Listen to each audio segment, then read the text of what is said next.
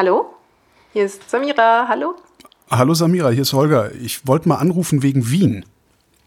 Oha, ja, schön. Also es gibt natürlich auch äh, andere Anlässe, wegen welcher du anrufen kannst, aber lass uns gerne über Wien sprechen. Für, für die rufe ich dann später an, um mich mit dir zu verabreden und so, diese Sachen, was man halt so macht sonst.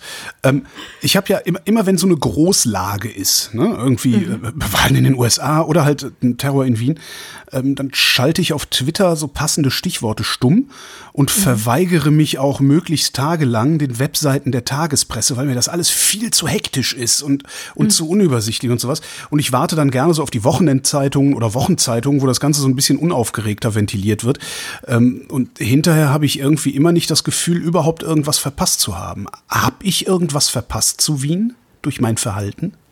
Nein, ganz im Gegenteil. Weil im Grunde genommen ist es genau wie du sagst, es wird am Anfang etwas auch naturgemäß aufgrund der Situation, ich sage das also gar nicht wertend, etwas ventiliert. Mhm. Ähm, man hat ja gerade in einer Ausnahmesituation, die jeder terroristische Anschlag einfach darstellt, zumal der vom Einschlag her auch viel näher dran war, also auch nachrichtenwertlich gesprochen, ne, ist Wien irgendwie auch rein emotional nah an uns dran oder jeder kennt jemanden, der jemand kennt, der aus Österreich kommt, aus Wien, also die Bezüge auch andere sind. Mhm. Ist der Zustand in dieser Ausnahmesituation erstmal, ich brauche Informationen. Ich brauche so viele Informationen wie möglich. Ich muss auf dem Laufenden bleiben. Das ist vielleicht auf eine indirekte Art überlebensnotwendig. Also da schaltet dann sich auch der Hypothalamus ein und man ist dann einfach in dieser inneren Spannung. Das führt aber dazu, dass wenn es keine neuen Informationen gibt, ähm, wir also zum Beispiel die ganze Zeit in diesem Limbo des, der Täter ist noch auf freiem Fuß. Es mhm. ist nichts passiert. Wir versuchen diese, diesen Moment auch der Ohnmacht, die wir ja dann spüren als Rezipient, irgendwie auszufüllen mit Nachrichtensimulation. Das heißt, es werden dann andere Sachen berichtet. Das kannst du mal sehr gut sehen. Also in der Nacht äh, war ja dann Bild TV die ganze Zeit am Senden und Streamen. Und es soll gar nicht hier Bildbashing sein, es war nur einfach gerade das Medium, was ich dann auch konsumiert habe, was einfach die ganze Zeit äh, durchgehend irgendwelche Sachen senden wollte äh, wo man dann zu einem Punkt kommt, wo es irgendwann nichts mehr zu senden gibt, bis man dann anfängt, wirklich äh, die Sachen zu wiederholen und mit einer größeren, wie soll ich sagen, Intensität oder Furchtsamkeit oder Besorgtheit, um, äh, nach, um der eigenen Berichterstattung Nachdruck zu verleihen, also um auch zu kaschieren, dass man gerade nichts Neues zu erzählen hat. Hm. Und was hat er, und haben Sie neue Informationen? Unser Mann ist jetzt auf der Straße unterwegs ja. und versucht gerade und so. Breaking und, News, äh, Pope still dead. Ne? Ja, genau.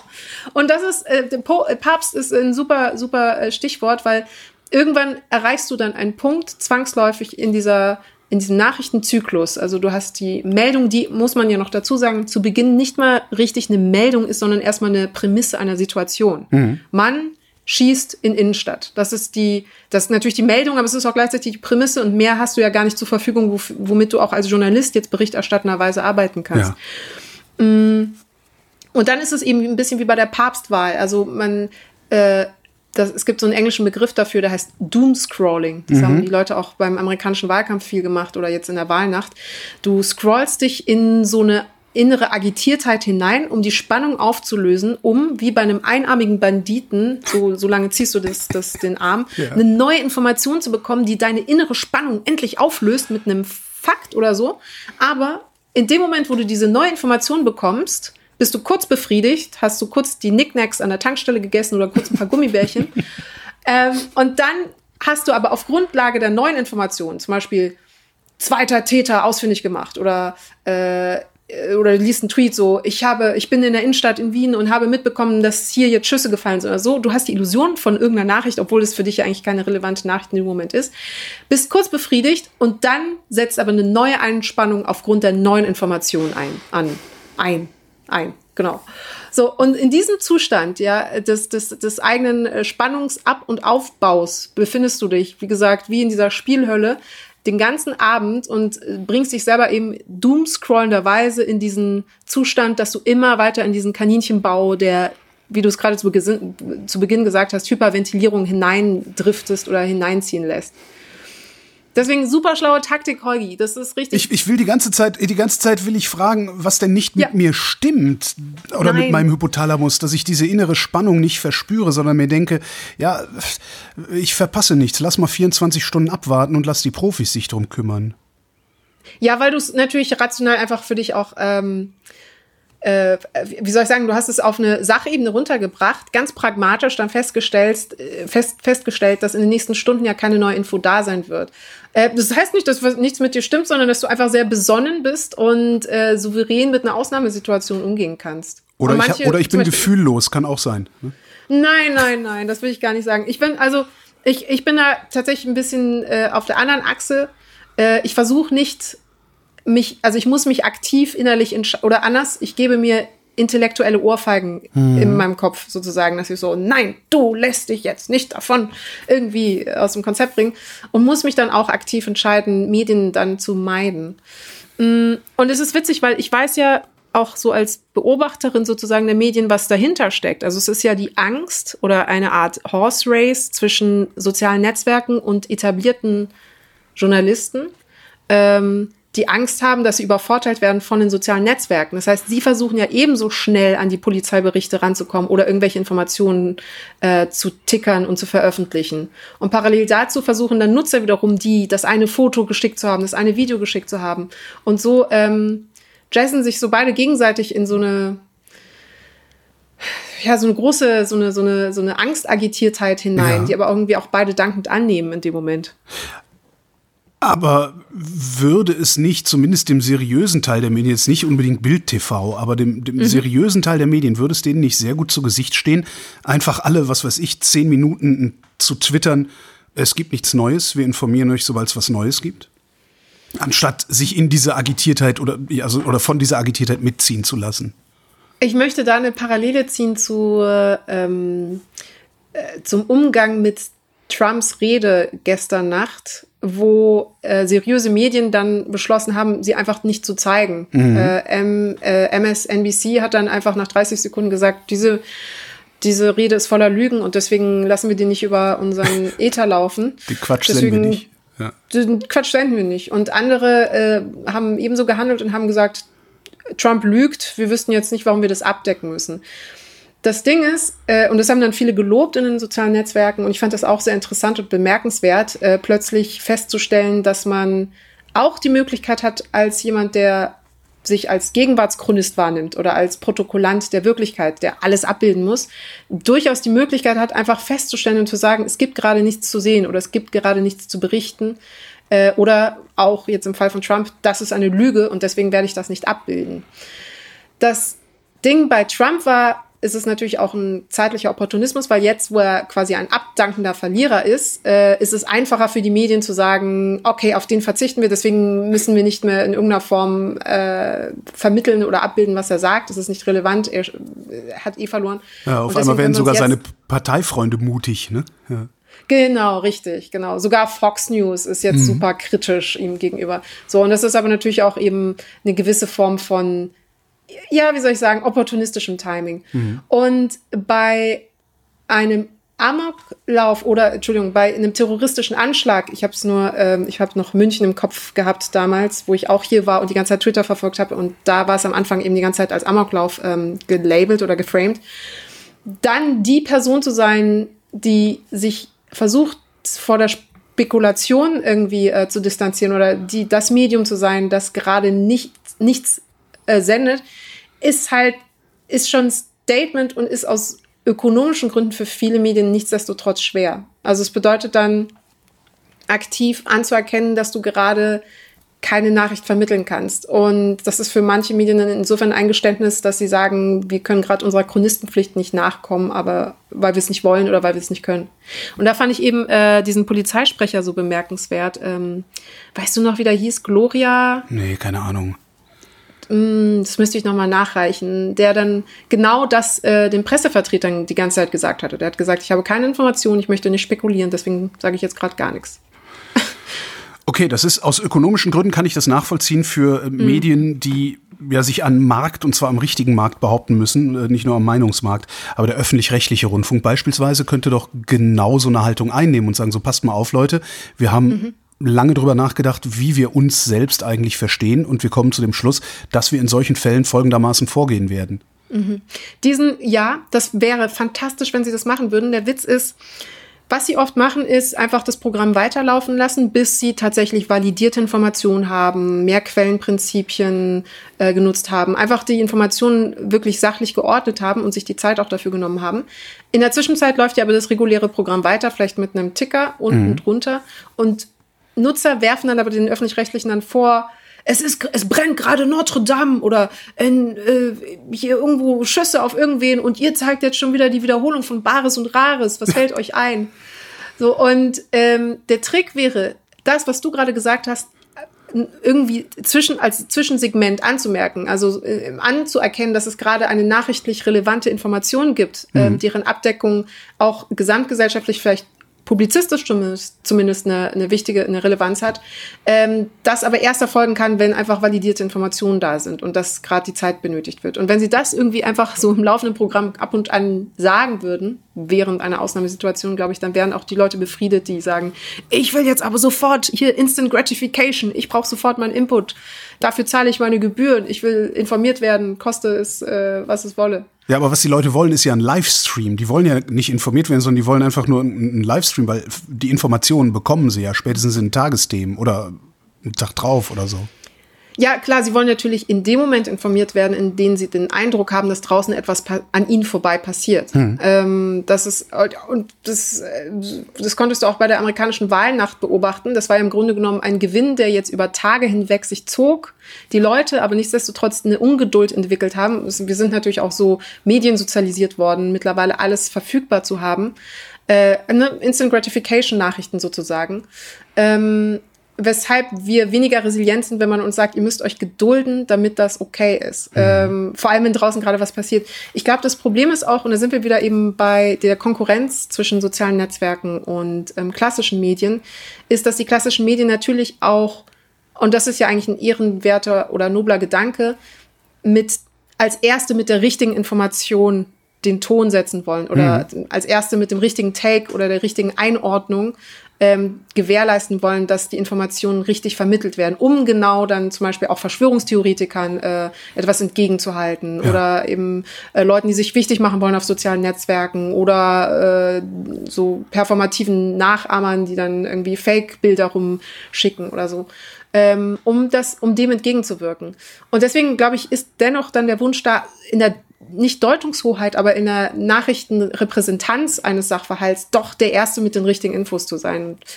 Deswegen dann lieber irgendwas twittern im Sinne von, äh, wir, wir haben jetzt unsere Korrespondenten irgendwo hingeschickt, als twittern zu müssen, wir wissen gerade selber noch nicht, wo die Reise hingeht. So, ich schließe daraus, die Medien, also die Massenmedien, kommen mhm. aus diesem ja, Teufelskreis eigentlich gar nicht mehr raus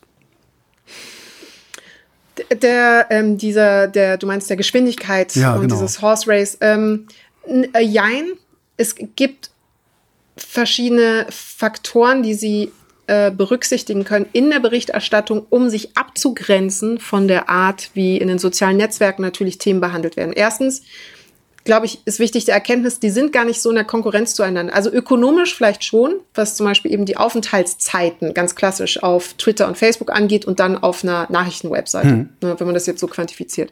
Aber in dem Produkt, was sie liefern, das äh, eine ist eben ein, ein Kommunikationstool, was sozial netzwerklich aufgebaut ist, und das andere sind äh, täglich ein täglich neu erschaffenes Produkt voller Inhalte, welches die Wirklichkeit nach Bedeutungen hierarchisiert, kuratiert, selektiert und aufbereitet für Inform also für Menschen, die sich informieren wollen. Hm. Das sind zwei unterschiedliche ähm, äh, Angebote. Das heißt, äh, äh, Facebook und Twitter selbst wollten sich nie als Nachrichtenaggregatoren wahrnehmen oder als Nachrichtenagenten. Die sind da eher versehentlich reingerutscht durch einfach sozial dynamische Momente und äh, weil man dann festgestellt hat, dass Fake News auch ökonomisch sehr oder äh, in der Aufenthaltszeit auf den Seiten sehr effizient sind, weil das Leute zieht.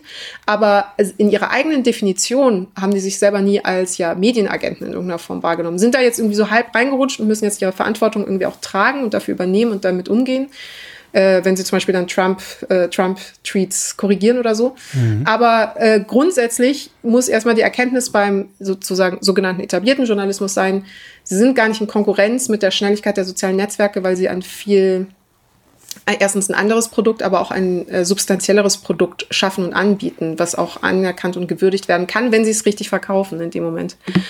Und verkaufendes Stichwort ist, glaube ich, was sie dann vermitteln in der Abbildung. Und da wären wir, glaube ich, bei dem Täterfokus in Bezug auf jede Form von Terror, hm. äh, Anschlagsberichterstattung. Ähm, eben aus dieser Angst, äh, in der Kompetition irgendwie abzufallen oder nicht wie soll ich sagen, durch nicht genügend Sensationalisierung ja. nicht so interessant zu sein wie jetzt die Inhalte der sozialen Netzwerke, ähm, hat sich eine Dynamik entwickelt bei den leider sich ja auch häufenden Anschlägen. Also wir haben eben äh, rechtsterroristische Anschläge, islamofaschistische Anschläge und das wird sich in den nächsten Jahren noch erweitern um andere Online-Radikalisierungen, wie zum Beispiel misogyne hm. Attacken oder Attacken gegen die LGBTQ-Community. Also das äh, kann man jetzt schon soziologisch absehen ähm, dass sie immer äh, nach wie vor noch so alte Boulevardregeln bedienen. Also du hast diesen Täterfokus und äh, die Täterperspektive, das auch abbilden wollen von dem, was ein Täter zum Beispiel hinterlässt als äh, Videoinformationen, wenn wir jetzt Christchurch nennen oder so, ja. oder äh, IS-Videos, die dann irgendwie ähm, in irgendeiner Form in Ausschnitten meinetwegen dargestellt werden oder so.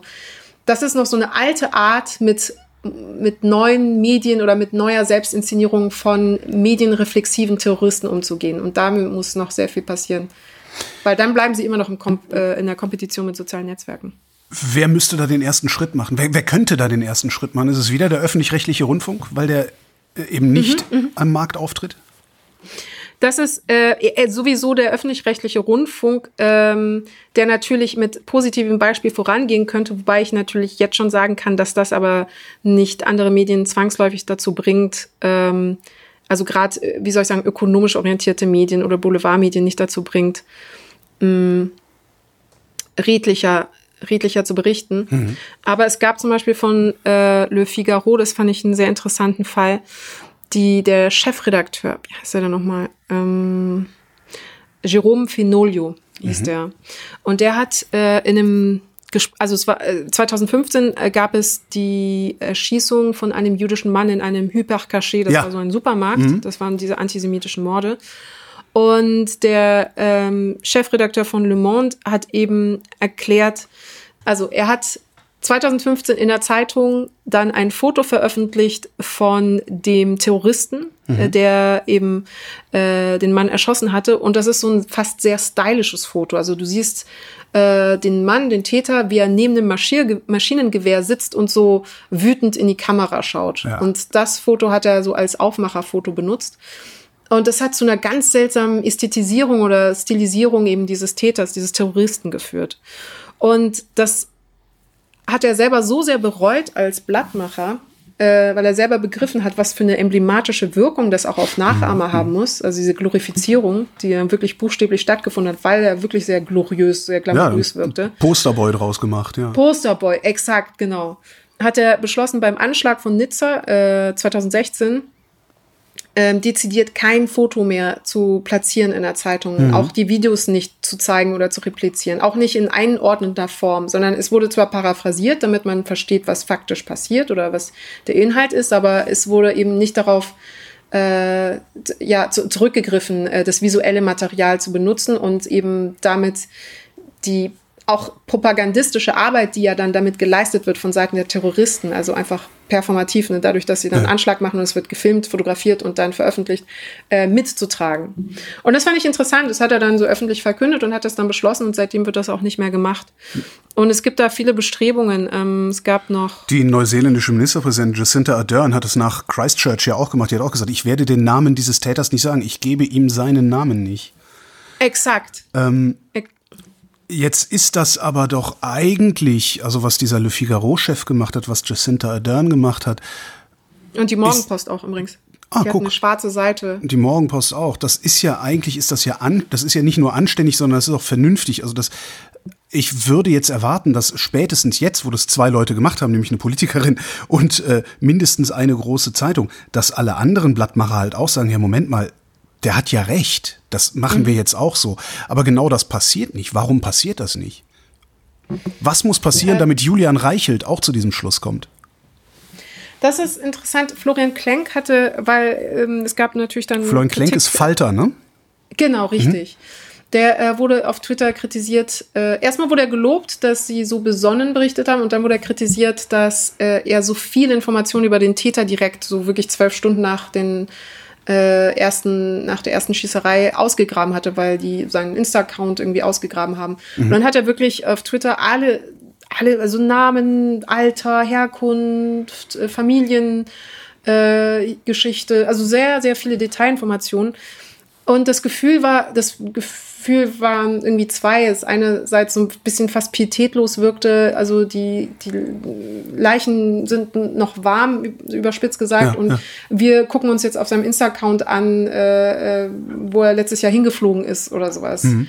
Ähm, weil es wirkte genau in der Priorität der für, für den Rezipienten auch relevanten Informationen wirkte das gerade nicht äh, auf Platz eins.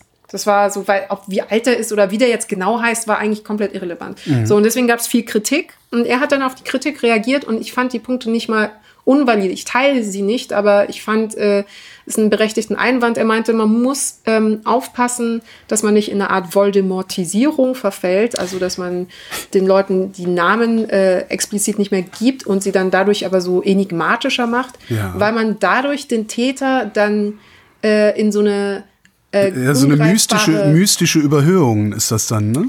Ja. Genau, genau, aber auch gleichzeitig ähm, äh, ihn die Identität wegnimmt, was ja Sinn der Sache ist, aber dann auch entmenschlicht. Dann ist es ja. also nicht ein Mensch, der diese äh, Taten begangen hat, sondern irgendwie so wie so eine Naturgewalt oder ein Geist oder ein, Bestenfalls, so. schlimmstenfalls ist es der Islam.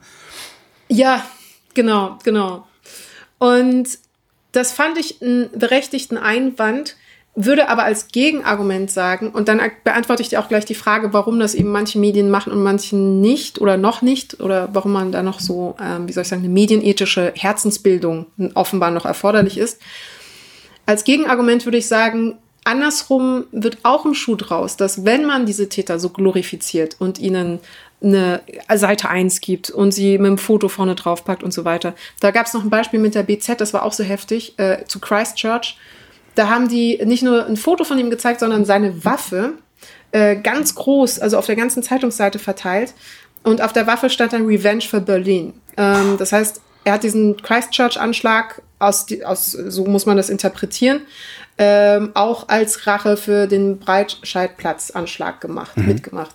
Und dadurch, dass sie das so groß gezeigt haben, haben sie natürlich eine Seite lang Täterperspektive 100% eingenommen und angeboten. Ja. So war es für manche auch als Lesart möglich, so ähm, hat es natürlich schlimm in Christchurch, aber im Grunde genommen war das einfach reines Haben sich ja verdient, ne? Ja, genau. Ja, also ja. Ne, es war eine Rache und der wollte sich rächen und äh, ja. der wollte einstehen für die Opfer in Berlin und das habe ich jetzt diese Information habe ich bekommen anhand der Waffe äh, mit dem Text drauf. Mhm. So und natürlich aber keine Einordnung und keine kritische Abbildung, sondern wirklich äh, wie eine Glorifizierung ebenfalls an dieser Stelle. Und das führt aber dazu, dass die Opfer, die dann tatsächlich ums Leben gekommen sind, mhm. also in dem Fall dann zum Beispiel die Muslime in Christchurch, zu einer gesichtslosen Masse degradiert werden einerseits, mhm. wenn du die ganze Zeit den Top, dem Täter Namen gibst, äh, ein Alter, eine Herkunft, eine Familiengeschichte, ein vielleicht äh, Geschichts äh, Traumata, was auch immer.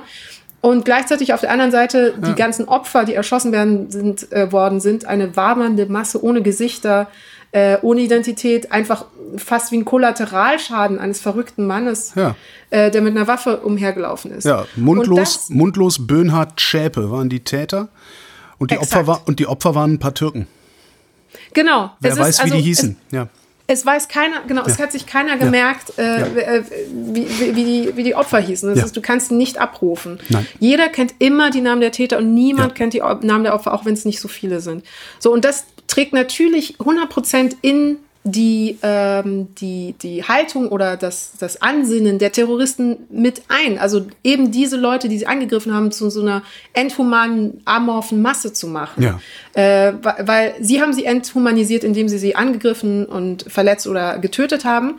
Und die Medien enthumanisieren sie noch ein zweites Mal und mhm. bedienen also dieses Narrativ ähm, indem sie ihnen eben keinen, keinen Platz in den Medien geben oder keine Namen geben äh, oder eben kompensatorisch stattdessen den Täter die ganze Zeit in die Mitte stellen. Und der zweite Punkt, wie diese Enthumanisierung auch funktioniert, ist dadurch, dass du dann immer die ähm, Taten des Täters äh, seriell reproduzierst, in den, was ja total gut in den sozialen Netzwerken, also einfach retweeten, teilen, sharen, mhm.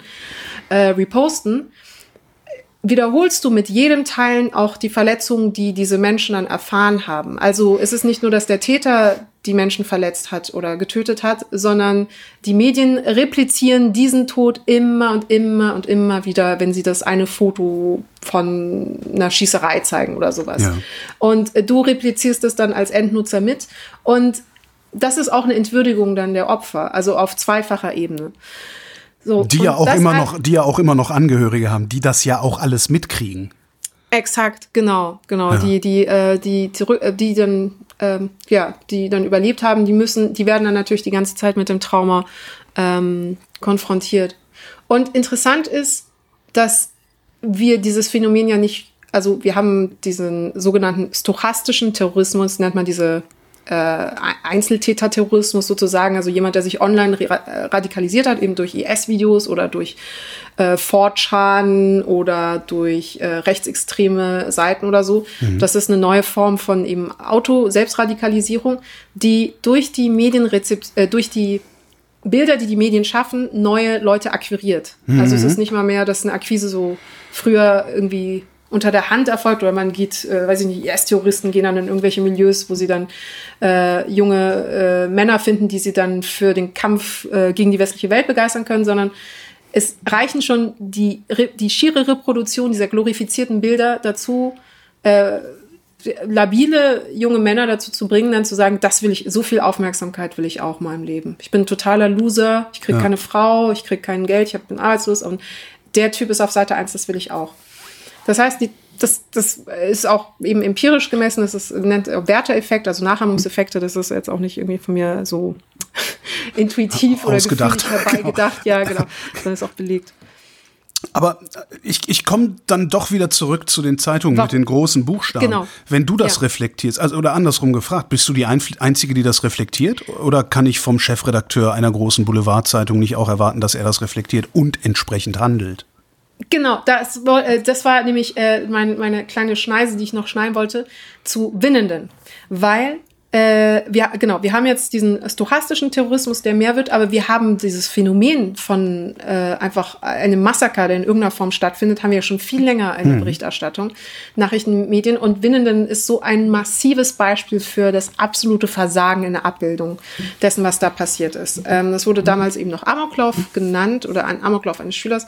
Und alle haben einfach Fehler gemacht in der Berichterstattung, in der Abbildung. Der Presse, äh, ähm, Presserat hat tausende von Beschwerden bekommen. Es gab tausende von Rügen, die ausgesprochen worden sind. So. Und das ist aber zehn Jahre her. Mhm.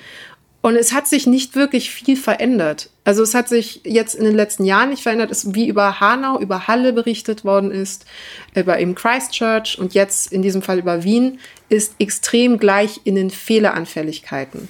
Was mich zu dem Schluss bringt, dass nicht äh, eine Unwissenheit oder Ignoranz da ist oder eine Unerfahrenheit oder dass man sagt, ja, aber das ist also der Zusammenhang zwischen Nachahmern und äh, Medienberichterstattung, das muss man mir jetzt noch mal richtig gut beweisen, ähm, sondern eine, eine, eine Absicht, die rein ökonomisch orientiert ist. Also man weiß um die Problematiken, aber es ist einem einfach egal. Man sagt, es ich, ich muss meine Zeitung verkaufen und deswegen muss ich im Gegensatz zu den sozialen Netzwerken der Erste sein, der das eine Bild von einem Täter hat, weil alle eine Täterbesessenheit haben. Also auch nicht nur jetzt Medien, sondern wir generell haben auch immer eine Hinwendung zum Täter, die ist auch so in uns, also nicht jetzt in jedem, aber so grundsätzlich äh, ist das zum Beispiel äh, worauf Guido Knopp ja seine ganze Karriere aufgebaut hat. Die Faszination des Bösen, die Faszination des Täters. Also wir mhm. haben in unseren Erzählungen interessieren wir uns einfach häufiger für den Täter als für die Opfer.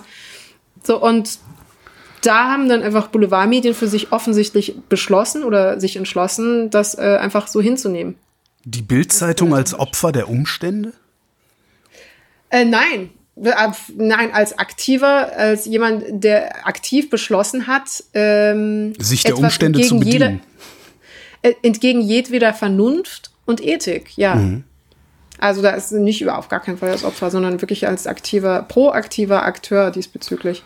So, Aber das einzige Argument, was ich eben durchgehen lassen würde, rein theoretisch, ist, aber ich glaube es halt nicht jedem. Ich glaube, dass eine Schutzbehauptung von vielen ist, nein, wir wollen den aber nicht dämonisieren, äh, dämonisieren oder mystifizieren, äh, wenn Florian Klenk sagt, ich finde die Voldemortisierung blöd. Meine Aufgabe als Chronist ist, alles abzubilden. Ich verstehe ja, es inhaltlich, nee, nee, aber dann, dann soll er, dann muss er aber auch, dann muss er sich aber auch an den U-Bahn-Schacht stellen, wo sich jemand vor einen Zug geworfen hat, weil das macht er ja auch nicht. Das, das, das haben die Medien ja verstanden, dass sie mhm. Selbstmorde nicht berichten. Mhm, mh. Ja. Also dann, dann damit finde ich dann Klenks Argument eigentlich unglaubwürdig.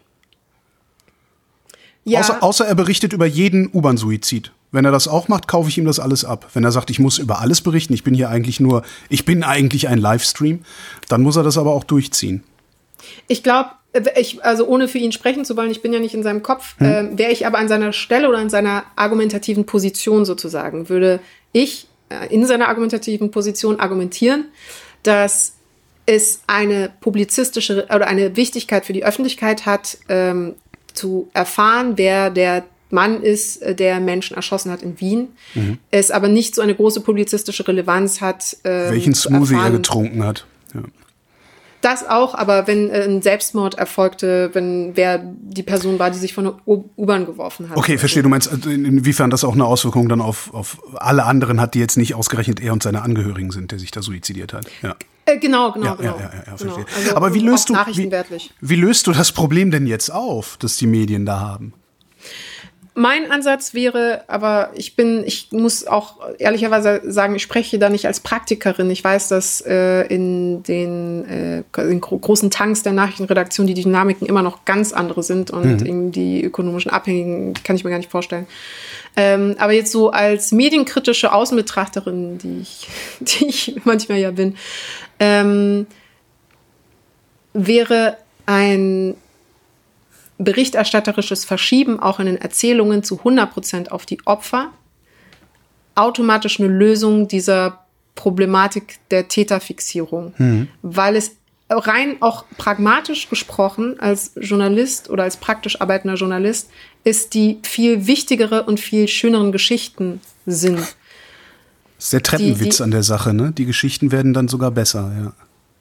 Die werden also besser im Sinne von, es gibt, es ist, wir sollten tatsächlich kultivieren, uns mehr für auch die Konsequenzen dieses Handelns zu interessieren, also für die Schäden, die dadurch entstehen und begreifen eben, was für eine Auswirkung ein, ein Mord, ein Tötungsdelikt, ja. Äh, eine Gewalt äh, in irgendeiner Form hat.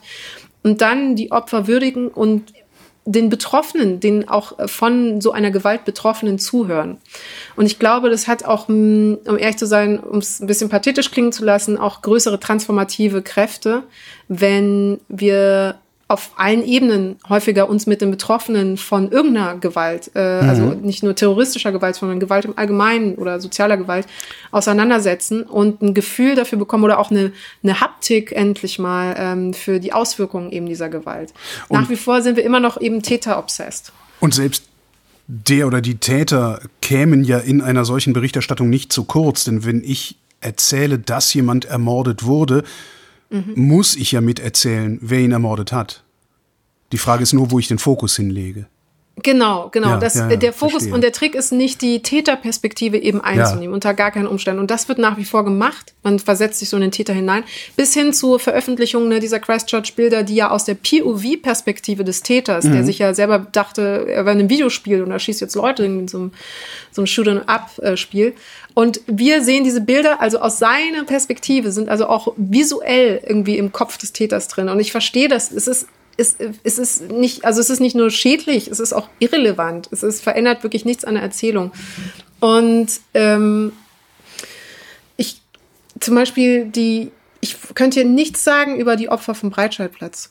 Ich ja. weiß, ich weiß keinen Namen. Ich war, ich weiß noch eine Geschichte, die ich mal gelesen hatte, die ich sehr spannend fand, fand von zwei Frauen, die sich dort dann, ähm, die in der Angst sich gegenseitig geschützt und gestützt hatten, mhm. äh, sich versteckt hatten hinter dem äh, kleinen, na, hinter einer Bude und daraus ist eine wahnsinnig intensive, innige Frauenfreundschaft entstanden. Mhm. Ähm, und das war so ein Porträt dieser beiden Frauen, was ich wirklich bemerkenswert fand und was mir so viel mehr übers Menschsein gesagt hat und über ähm, wie wir vielleicht gegen, ähm, gegen hassinduzierte Radikalisierung vorgehen können, als es mir natürlich jedes äh, Täterporträt irgendwie liefern könnte als Information.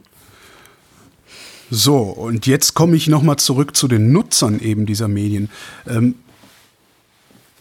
würde eine solche Berichterstattung stattfinden und würde eine solche Berichterstattung dem Publikum viel mehr über das, wie du gerade gesagt hast, Menschsein erzählen, müsste natürlich auch der Nutzer dieser Nachricht sich mit seinem Menschsein viel stärker auseinandersetzen, als er sich zum Beispiel damit befassen kann, zu sagen, da hinten böser Arschloch-Islamist. Mhm. Denkst du, das Publikum hätte dazu überhaupt die Lust oder vielleicht sogar die Kraft, sich mit sich selbst auseinanderzusetzen, weil solche Taten, die passieren ja auch nicht im luftleeren Raum. Auch ich hier in meiner Wohnung in Tempelhof bin Teil mhm. der Gesellschaft, die solche Taten möglich macht. Glaubst du, wir hätten die Kraft, überhaupt mit so einer Berichterstattung umzugehen? Ich muss drüber nachdenken. Hm. Ich glaube, emotional allemal und intellektuell auch unbedingt. Also es gibt, und vielleicht darf ich das breiter auffächern, aber es gibt ja insgesamt eine Sehnsucht nach einer ausdifferenzierten Abbildung einer komplexer werdenden äh, Wirklichkeit, die, ja, die gar nicht. Das sieht so mir aber bei den Querdenker-Demonstrationen gerade ein bisschen anders aus.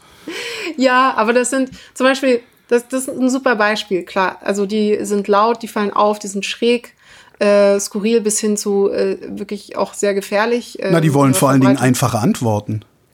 Die wollen einfache Antworten, aber die sind einfach nicht das, die Mehrheit der Gesellschaft. Also es sind auch, ja, ja, statistisch ja, so acht, neun Prozent der gesamtdeutschen Bevölkerung.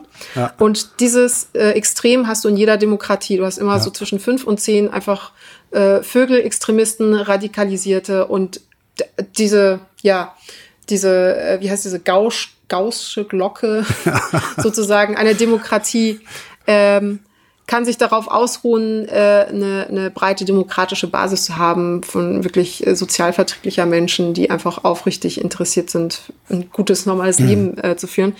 So, und ich glaube, generell ist doch der Tenor, also allein der Umstand, dass es so eine Begeisterung für ähm, äh, Podcasts gibt, die sehr lange äh, dauern oder für auch komplexer anmutende Inhalte, für lange Texte, mh, mm, spricht schon dafür, dass auch eine Sehnsucht da ist, irgendwie ähm, nicht, nur, nicht nur differenzieren zu können, sondern mal differenzieren zu dürfen.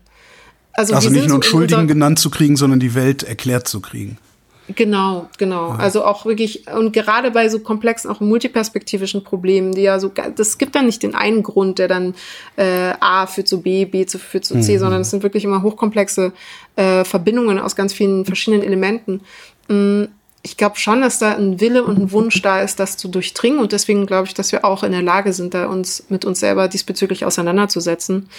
Ähm, wir müssen uns nur trauen oder Medienschaffende müssen sich trauen, dann diese komplexen Erzählungen zuzulassen. Wir ja. benutzen ja Erzählungen ne, und, und Frames und Narrative, zum Beispiel David gegen Goliath oder äh, wir da unten, die da oben und sowas, mhm. einfach um vermeintlich abstrakte oder komplex wirkende Sachverhalte, zum Beispiel in der Politik, irgendwie vereinfacht zu erzählen und halt eine Geschichte zu erzählen. So. Und ich glaube, wir müssen uns trauen, einfach kompliziertere Geschichten erzählen zu können. Wir gucken alle so viele Serien. Wir gucken, wir haben alle Dark angeschaut, ja. Wir haben alle ja, furchtbare die dritte Serien, Staffel. ganz schlimme Serien. Aber, und wir, wir zer, zerfleddern die bis zum geht nicht mehr, um irgendwie die Inhalte zu verstehen und die Storylines und, und wir haben Tenet 8000 Mal geguckt. Ich glaube, da kann man uns auch allen zutrauen, dass wir dann äh, auch komplexe Nachrichten durchaus in irgendeiner Form intellektuell verdauen, hm. zu verdauen vermögen. Du hast eben meinen Umgang mit den Großlagen, also praktisch meine, ja, wie nennt man es, meine Nachrichtenfasten, wenn Großlagen sind, als Besonnenheit bezeichnet. Bei dir selber ja. hast du gesagt, du würdest dir intellektuelle Ohrfeigen erteilen, um diese Besonnenheit äh, ad hoc herzustellen, während du die Nachrichten ja. trotzdem konsumierst. Ja. Wie können alle anderen einen besonnenen oder intellektuell ohrfeigenden Umgang damit lernen. Also ich, bei mir, ich weiß genau, woher das kommt, dass ich so bin. Also es gibt genau ein, ein Ereignis, bei dem ich gezwungen war, es nicht zu rezipieren. Und zwar war das die Revolution in Ägypten. Da war ich mhm. tatsächlich eine Woche im Urlaub äh, auf Mallorca, das war im März oder April oder irgendwie sowas. Und es gab im Hotel genau an einem Punkt Internet und das war in der Lobby und da hatte ich keinen Bock drauf und einen Fernseher hatten wir auch nicht. Das heißt, ich habe praktisch nichts mitgekriegt. Außer, ja. dass ich abends, wenn wir nach Hause gekommen sind, einmal kurz auf der Tagesschau geguckt habe, ach, was gibt's Neues? Und dann nach dieser einen Woche habe ich gemerkt, du hast nichts mitgekriegt, aber du hast auch nichts verpasst. Ja. Und das hat sich bei mir so tief eingeschrieben, dass ich daraus dieses Verhalten entwickelt habe. wie bringen wir das anderen Leuten bei? Weil ich habe ja selbst auch den Verdacht oder das Gefühl, dass mein Umgang mit solchen Großlagen der eindeutig gesündere ist. Ja, ähm, das sind verschiedene Aspekte. Ich hatte so einen Moment wie du, nämlich äh, als in München eben äh, der junge Mann mit der Waffe unterwegs war. Mhm. Und je nachdem, wen du gefragt hast und was er für eine Medienrezeptionsroutine ähm, hat, ähm, also ob er auf Twitter ist oder in sozialen Netzwerken oder einfach nur Nachrichten im Fernsehen schaut, hat sich der Tag für die Person komplett unterschiedlich gestaltet. Mhm. Wenn du in den sozialen Netzwerken warst, hattest du Todesangst, hast dich einverbarrikadiert in deiner Wohnung, äh, hast überlegt, wie du noch Wasser kaufen kannst und dachtest wirklich, der ist hier gleich um die Ecke mit seiner Pumpgun.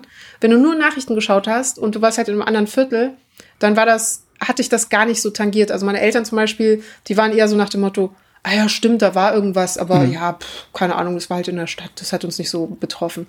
Und da habe ich gemerkt, dass ich nicht, selbst, obwohl ich versuche, das zu reflektieren, nicht befreit bin von äh, Medienwirkungen dieser Art, die mich mhm. auch in so eine in Affekt hinein, in Affektspirale hineinversetzen. Ähm, und dann kommt, glaube ich, das hinzu, also wenn man sich aktiv selber aufs Nachrichtenfasten besinnt, sozusagen, das hat ja Ralf Dubelli auch in seinem Buch äh, Die Kunst des klugen Handelns äh, mal beschrieben, dass ähm, die wichtigsten Nachrichten erreichen einen so oder so. Ja. Also das, ja. die Selektion erfolgt quasi durch deine Peer Groups und durch dein soziales Netz, also dein echtes soziales Netz. Ja. Das, das, was wirklich relevant ist, was wirklich wichtig ist, kriegst du dann so oder so mit. Da musst du dir keine Sorgen machen. Da ist dann, wie soll ich sagen, dass, dass äh, die Trommel, die Gesellschaftstrommel dann oder die Rauchzeichen dann doch stark genug und effizient genug. Und das sorgt für eine gewisse Gelassenheit, weil warum man auch in diesem Modus drin ist, man hat ja auch so eine Art Informationsfomo. Also FOMO heißt ja Fear of Missing Out, dass mhm. du irgendwas verpasst da draußen, die wilde Party. Und dann hast du es nicht mitbekommen und alle haben es mitbekommen und können darüber sprechen und du nicht. Das habe ich, heißt, hab ich übrigens auf Twitter ständig, dass ich irgendwie, was ist denn jetzt schon wieder los? Ja, das habe ich aber auch, wenn sich tröstet. Ich denke das jetzt auch hier das zweite Mal so. Vor allem wird eine kleine Klammer an dieser Stelle. Auf Twitter wird ja sehr gerne auch so über Non-Menschen äh, ja. mittlerweile kommuniziert. Das heißt, alle sagen, ja, ich gehöre aber nicht zu den Leuten, die dieses und jenes machen und das bezieht sich ganz spezifisch auf irgendeinen Sachverhalt. Aber wenn man diesen Sachverhalt nicht weiß, dann kann man es überhaupt nicht dechiffrieren und man ja. denkt einfach nur, was sprechen die alle? Worum geht's denn? Herrlich. Und das liegt aber in diesen Nachrichtenzyklen, weil man dann so gelangweilt ist. Also es gibt eine Nachricht, dann wird die Nachricht ironisiert, dann gibt es ein paar Memes und dann ist alles so inflationär, dass die Leute nur noch in einer äh, kryptischen Form drüber sprechen ja. wollen, weil es schon so, so abgenutzt ist. So. Und wenn du aber in, einem, in diesem Nachrichtenzyklus erst an Punkt am, im vierten Stadium quasi dazu stößt, und du hast diese, diese, diese Zyklen vorher gar nicht erlebt, also die Ironisierung, die Mimisierung und so weiter, die das Gelangweiltsein, dann denkst du einfach nur alles ein bisschen crazy. Hm. Aber ähm, genau, das war für mich mein äh, Nachrichtenfass-Moment. Genau, Ralf Dobelli hat es nämlich auch gesagt, dann äh, äh, einfach, äh, das äh, gesünder ist für den Kopf, Geist und Verstand. Und das Zweite ist, und da muss ich uns ansprechen, aber auch eben alle Leute, die irgendetwas senden in den sozialen Netzwerken in irgendeiner Form, äh, retweeten, posten, sharen auf Instagram, Facebook, äh, ist das, was äh, mein guter lieber Freund Friedemann Karik dem ich auch einen Podcast machen, wo wir auch oft über diese Dynamiken in der Woche dann äh, retrospektiv quasi sprechen und versuchen, irgendwie schlau draus zu werden. Wie heißt was der? er Friedem, äh, der Podcast äh, Piratensender Powerplay. Pir ja, fahrt ihr mit dem Wohnmobil durch München, während ihr das aufnehmt? I wish, I wish. Ich, das ist der nächste Schritt dann. Ja, wir beiden Supernasen. Wir sind halt so zwei diskursive Supernasen und dachten, das passt dann ganz gut. Wir machen übrigens gerade genau das, worüber wir uns gerade eben unterhalten haben. Ne? Wir reden kryptisch daher, weil wer jetzt gerade so, ich sag mal, keine Ahnung, 27, 28, 30 ist oder so, hat nicht die ja. leiseste Ahnung, dass wir über einen Film, ich glaube, aus den frühen 80er Jahren reden, in dem genau. Thomas Gottschalk und Mike Krüger äh, aus einem, aus einem äh, Wohnmobil heraus einen äh, Piratensender, ich glaube sogar wirklich in München betrieben haben, ne? Zu, zum genau. Schaden des bayerischen Rundfunks damals. Äh, genau, genau genau. Das ja. war so, es ist, äh, ist übrigens, äh, der Film, den kann man eigentlich nicht gucken, der ist echt schlecht gealtert. Voll, ganz, ganz schlimm, ja, ja. Ja, es ist katastrophal. Allein die, also diese Sprüche, die, die Thomas Gottschalk, der immer ins Mikrofon, das geht nicht. Das Uff, ist es ist absolut, also un, unschaubar, aber, mhm. aber ja, als damaliges Produkt irgendwie auch auf seine Art witzig, ja. Ähm, Und äh, genau, ähm, heimliches Vorbild, aber gleichzeitig auch äh, Ermächtigung unsererseits quasi mhm. ins, in die Moderne reingezogen. Und ähm, genau, und da sprechen wir dann auch oft eben, äh, was wurde jetzt wieder medial äh, hochgejazzt und ein Begriff, den Friedemann oft benutzt oder ein Ausdruck ist äh, die Ethik des Teilens. Er meint, mhm. dass mh, wir auch als Sendende uns darüber gewahr werden müssen, dass wir natürlich jetzt alle äh, Sender werden können. Ja. Also kleine Individualsender, die Informationen in die Welt hinausschicken und das irgendeine Wirkung hat in seiner Geballtheit, in seiner Aggregiertheit zwangsläufig, wenn ja. wir zum Beispiel uns an einem Shitstorm beteiligen oder so. Wir denken so als Einzelperson, ähm, Dem pinkel ich mal ans Bein. Äh, und, und genau. selbst wenn du nur 30 Follower hast, sind es möglicherweise genau die falschen in, oder ja, die richtigen, richtigen oder falschen Follower, ähm, die dann zufälligerweise doch den Multiplikator anschieben. Ne? Genau, genau. Ja, es reicht ja. dann ein Multiplikator und dann wird das plötzlich eben zu so einem Lawineneffekt. Oder mhm. aber man teilt zum Beispiel, äh, worüber wir dann bei der Ethik des Teilens irgendwie ganz stark ähm, beide resoniert hatten, war äh, diese sogenannten Querdenker zu Beginn im März, äh, in der März-April-Phase äh, von Das waren die, die dann hier noch in Berlin vor der Volksbühne rumgetanzt sind, ne? Genau, genau. Mhm. Und die teilt man, weil man so skurril findet, ne, Ken Jebsen mit metallisch angemaltem Gesicht auf dem Wohnwagen und die verrückten Frauen, die dann sagen, ja, wir werden alle gechippt. Aber was ja niemand, was ja niemand gefilmt hat, ist, dass der dann am Ende durch das Dach des Wohnwagens durchgebrochen ist, als er versucht hat, da wieder runterzukommen. Was? Ja, ja, davon gibt's leider keinen Film. Eine Freundin von mir Nein. stand daneben und rief, rief an, als sie das Du glaubst nicht, was gerade passiert ist. Das war bestimmt Bill Gates. Das hat er genau. nicht gemacht. Der hat kurzfristig die Schwerkraft erhöht. Ja, ja, ja klar. Da hat er die Gravitation sehr viel Geld drüber geschickt. Genau, dann, genau, genau. Und dafür gesorgt, das kann jetzt sein. Wie schön. Ach, manchmal gibt es ja auch so ein bisschen Karma. Aber, aber ähm, das, das ist so ein schönes Bild. Ich liebe ähm, Genau, das hat man dann viel geteilt, weil man es halt so skurril fand. Ne? Ja. Und ich verstehe auch den Unterhaltungswert, aber gleichzeitig hat man die dann unendlich viel größer gemacht, als sie am Ende waren. Also mhm. zu dem Zeitpunkt, ne? jetzt sind es mehr geworden. Aber ähm, dadurch schafft man auch Monster, die man, vor dem man, äh, vor dem man warnen möchte. Ja. Interessanterweise. Ähm, auch die Berichterstattung zu Trump oder die Auseinandersetzung mit Trump, also wir hatten dann auch manchmal ein neurotisches Verhältnis, dass wir alles geteilt haben, was er gesagt hat. Boah, jetzt hat er schon wieder das gemacht das, ja, ja, ja. jetzt hat er das gesagt. So, und dadurch ist dann aber irgendwann ein Buzz entstanden, dass der halt die ganze Zeit in der Timeline war, dass der die ganze Zeit Nachrichtenpräsenz hatte, die ganze Zeit stattgefunden hat. So, und ähm, das spielt alles mit rein in die Ethik des Teilens, dass du, bevor du teilst, äh, und es wurde tatsächlich schon ermittelt, wie lang der Zeitraum ist, der perfekte Zeitraum ist mindestens sechs Sekunden. Also einmal bis sechs zählen und überlegen, ob es wichtig ist, ob es so unterhaltsam ist, dass du es nicht ungeschickt lassen kannst, sozusagen. Mhm. Ob es vielleicht jemanden schaden kann oder einen sozialen Schaden erzeugen kann oder ob es von irgendwie sehr beleidigend empfunden werden kann und so weiter. Und ähm, ob es dir selber in zwei Wochen nicht peinlich sein könnte. Also, dass du in zwei Wochen nochmal drauf schaust auf den Tweet und das Bild und denkst, ja, das ist, das finde ich total okay, dass ich es geschickt habe. So, und wenn du diese ganzen Sachen innerlich für dich ab ähm, geklärt hast, mm, also eine Ethik des Teilens entwickelt hast für dich selbst vom Teilen, dann äh, go for it. Schick Sachen. Und das ist auch, vor allen Dingen ist es, glaube ich, auch relativ schwer für, für Leute, die schon sehr lange dabei sind. Also ich mache jetzt Twitter, ich glaube, seit 2007 oder sowas. Ähm, wow. Ähm, und das war, am Anfang war das im Grunde sowas wie irgendwie unsere kleine Eckkneipe oder so, wo, ja. wo, wo, man irgendwie einfach seinen Kram reingehauen hat. Ja. Dass man jetzt ein veritabler Sender ist in diesem ganzen Medienspiel. Ich glaube, das muss man auch erstmal verstehen. Vor allen Dingen, wenn man daher kommt, wo diese ja diese Last der Verantwortung noch gar nicht auf einem gelegen hat, weil es halt auch überhaupt keine Auswirkungen hatte, was man da hingeschrieben hat, weil von den Journalisten sowieso noch niemand da war. Ja. ja. Und dieses das Monster schaffen, das machen wir ja im Grunde dann ständig. Das machen wir nicht nur mit Trump, sondern das machst du mit jeder Pegida-Demonstration, mit jeder Querdinger-Demonstration. Genau. Das machst du, wenn du dich über die Al-Quds-Demos hier in Berlin aufregst. Du schaffst wirklich ja eine Relevanz, die möglicherweise überhaupt nicht da ist, ja.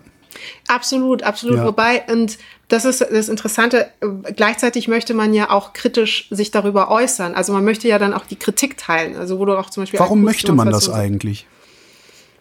Das sind verschiedene Aspekte. Du hast einerseits Distinktionsmerkmal, also dass du halt auch zeigen möchtest, auf welcher Seite du politisch stehst. Du hast so tribalistische Momente in den sozialen Netzwerken, ganz klar. Das ist so ein bisschen wie halt die, äh, die Farbe vom Trikot deiner Mannschaft tragen. Ist mhm. es halt gleichzeitig ein politisches Statement zu äußern und zu vermitteln, das, das sind meine moralischen Werte und deswegen kritisiere ich das und das und finde das nicht in Ordnung. Gleichzeitig willst du auch andere Leute mobilisieren, das dann äh, auch kritisch zu sehen oder dich, oder andersrum, du kannst ja natürlich auch positive Mobilisierung machen, indem du sagst, ey, Leute, mhm. Klimaschutz ist wichtig, äh, bitte macht mit, bitte kommt zur Fridays for Future Demo und so weiter. Also es hat ja auch positive Auswirkungen. Äh, aber auch das ist natürlich eine, wie soll ich sagen, eine Demarkations, diskursive Demarkationslinie, die du zeichnest, um deinen Followern und Leuten, die dich wahrnehmen, zu vermitteln, für was du stehst und wo du stehst. Aber ich wollte noch was sagen zur äh, Eckkneipe, was ich eine wunderschöne Metapher und ein wunderschönes Bild finde, weil ähm, gerade die, in, im Zuge der Digitalisierung sind noch zwei Bewegungen parallel äh, vonstatten gegangen. Du hast einerseits eine Liberalisierung der Gesellschaft, die viel ausdifferenzierter geworden ist in den letzten zehn, also sowieso schon immer progressive Momente hat natürlich, aber ähm, sie wird immer ausdifferenzierter. Das heißt, es sind immer mehr Gruppen und Akteure quasi mit am Tisch der Gesellschaft, die auch etwas zu den Diskursen sagen möchten. Mhm. Und plötzlich können die einfach so in meine Kneipe kommen, ne? Genau. Plötzlich sind sie da in deiner Kneipe und sagen, hey, was soll, was ist das denn für ein Stammtischspruch? Ja. Das finde ich nicht okay. Und plötzlich entstehen dann ganz neue ähm, Konflikte, will ich es gar nicht nennen. Doch, doch, doch, doch, doch. auch nicht. Ja, doch, okay. doch, doch, das sind Konflikte. Das sind Konflikte und die, diese Konflikte kriege ich nur in den Griff, indem ich die Leute, die früher gar keinen Zutritt zu meiner Kneipe gehabt hätten, weil sie vielleicht auch gar nicht gewusst hätten, dass es diese Kneipe gibt, indem ich ja. die wirklich aktiv blocke, indem ich sage, hier an meinem Stammtisch möchte ich nichts mit dir zu tun haben. Ansonsten, ja. ansonsten gehst du in einem Rauschen unter. Äh, ja, ja, ja, ja. Ähm, äh, blocken, ja, wenn es halt natürlich, wenn es halt so äh, Pöbelkritik ist, ne? Also so, so, so einfach so der ja ungebeten, ungebetene Person, die dann in deine Eckkneipe kommt.